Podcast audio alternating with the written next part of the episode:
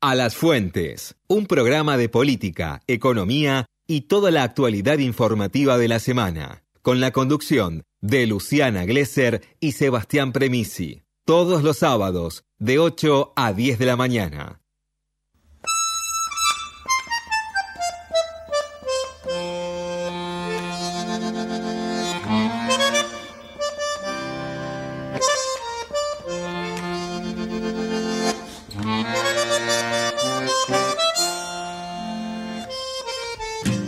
La que está por terminar parece haber sido una de las semanas más complejas para el gobierno y sobre todo para el Ministerio de Economía. Vemos con una variación de precios del 13% en el primer trimestre. Las pretensiones de, de Guzmán de una inflación del 29% ya quedan o dilapidadas, podemos usar esa palabra. Entonces, algunas preguntas, volvemos a las preguntas del comienzo del programa. ¿Qué va a pasar con la puja salarial? ¿Cómo se va a hacer para que los salarios efectivamente le terminen ganando a la inflación? Bueno, ayer habló Máximo Kirchner, eh, diputado nacional, titular del bloque de- del Frente de Todos en la Cámara de Diputados. Habló antes de que hablase Alberto Fernández en conferencia de prensa y de alguna manera me parece que empiezan a aparecer otras voces a ordenar un poco lo que hay en términos comunicacionales, un cierto caos comunicacional donde Alberto a veces aparece bastante, bastante solo. Y sobre el tema precios, habló sobre la disputa que hay por la apropiación de la riqueza y cómo se tiene que distribuir. Nuestra gente, nuestro país, piense como piense, elabore las ideas de las formas que le elabore y mire el canal que mire, tienen que ir a, comprar alimentos a los supermercados, a los almacenes del barrio, tiene que desarrollar su vida y se le está haciendo muy difícil. Cuando uno mira ciertos números de la economía que tienen evidentes signos de crecimiento, lo que se está dando también es una disputa por ese crecimiento. Y obviamente hay un sector que parece no comprender y entender que, que la Argentina necesita de todos y todas. La Argentina donde hay un sector que constantemente justifica todos los aumentos en base a, por ejemplo, los precios internacionales y que entonces le conviene vender todo afuera, pero se olvida del país donde vive y produce, es un gran problema. Máximo Kirchner habló en el destape en radio. El jueves, antes de que se anunciara el IPC de marzo, circulaba por economía dos posibilidades. O un aumento de las retenciones para la carne o el cierre de las exportaciones. Finalmente, bueno, eh, se tomaron medidas para mejorar los controles sobre la exportación, un monitoreo del mercado interno para la distribución de, de la carne y una comisión mixta para ver qué empresas declaran menos de lo que exportan, entre otras medidas. Chasquibún mojado. Digo, esto ya lo hemos remarcado en, este, en todo este programa. Después, al día siguiente, Paula Español, secretaria de Comercio Interior, dijo que se evaluaba la posibilidad de aumentar las retenciones. ¿Quién toma las decisiones?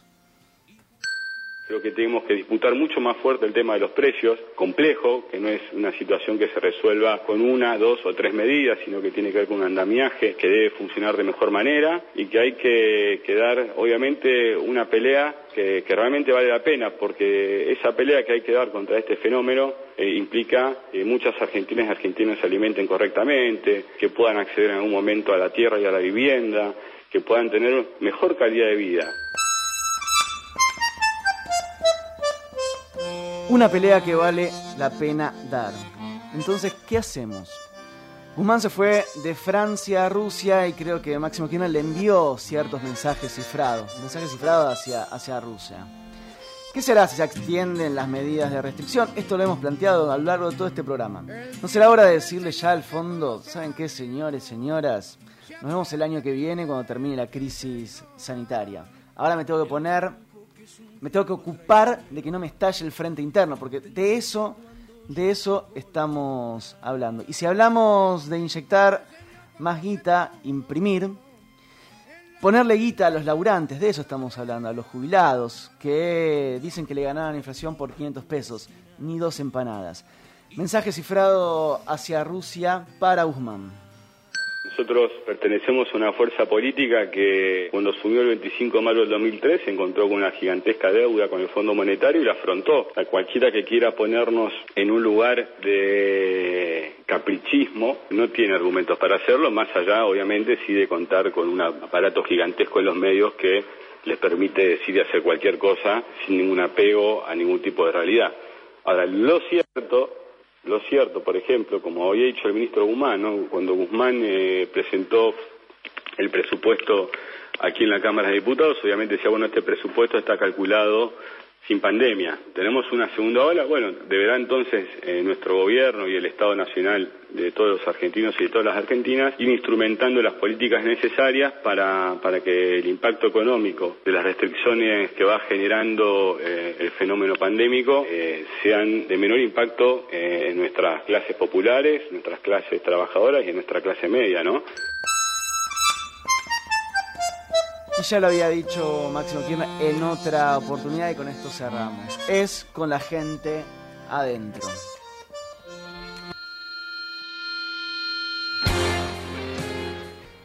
Y ahora sí nos vamos, cambiamos la onda, vamos con música. Suena la banda Buenos Muchachos. El tema, sí, vamos bien arriba. Y la nave va, disco del año 2006, uno con uno y así sucesivamente. Una banda que tiene rasgos de los Pixies, Sonic Youth, Nirvana y, por qué no, Pink Floyd. Blanco perdió el encanto, viajando en un tiempo fugaz. Pica el viento sobre las venas, lágrimas siempre soplan. Me voy corriendo en la carretera, me asfalto cuando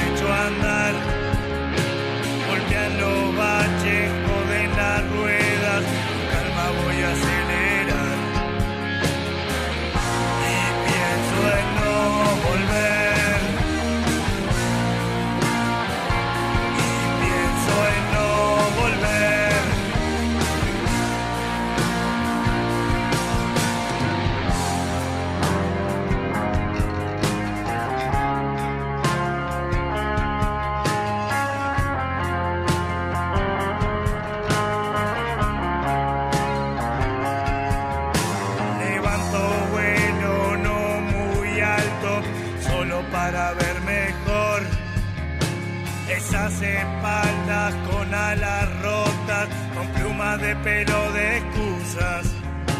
Y aquel paisaje quedó en el baño, pestañas brillan botiquín. Y desde el auto extiendo el brazo, la luna se sienta a mi